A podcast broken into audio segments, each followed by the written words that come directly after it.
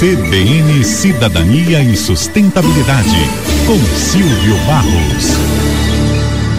Eu estava lendo no portal Bússola um comentário que eu quero compartilhar com os nossos ouvintes. Acaba de ser publicado o Renewables 2023, o mais recente relatório anual de mercado da Agência Internacional de Energia, a capacidade de energia renovável adicionada aos sistemas energéticos em todo o mundo cresceu 50% em 2023 em relação ao ano anterior, somando quase 510 gigawatts. Dentre as fontes limpas, o grande destaque foi a energia solar fotovoltaica, que respondeu por 75% desse aumento. Sem dúvida, é um dado muito positivo.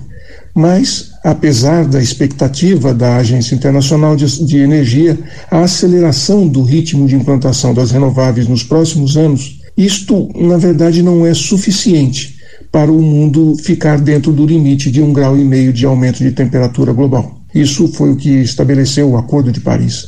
O problema é que a falta de financiamento para os países em desenvolvimento pode complicar o seu processo de transição energética. Um novo item desse relatório mostra que, nas atuais condições políticas e de mercado, a capacidade renovável global pode aumentar duas vezes e meia até 2030. Só que isto não é suficiente para alcançar o objetivo proposto agora em Dubai pela COP28, que era triplicar as energias renováveis.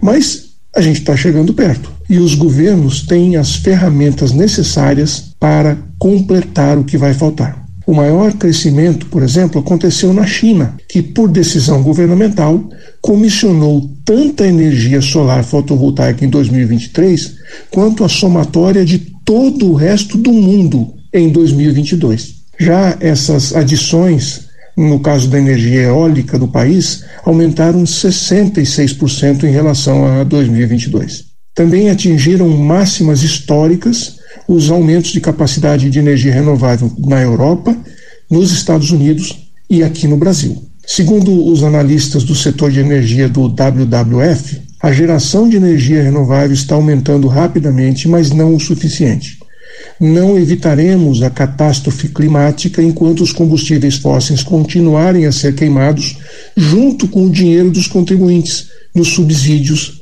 a esses combustíveis. Devemos eliminar gradualmente o petróleo, o carvão, o gás e substituí-los por energias renováveis mais limpas e mais baratas. É verdade que os governos têm um papel importante nesse processo, mas ainda tem milhões de pessoas que não se deram conta da sua responsabilidade individual de mudar os seus hábitos e tomar decisões que ajudem o planeta a continuar habitável para as próximas gerações, que, a propósito, são exatamente os nossos filhos e os seus descendentes. Um abraço, aqui é o Silvio Barros, para a CBN. CBN, CBN Campo Grande.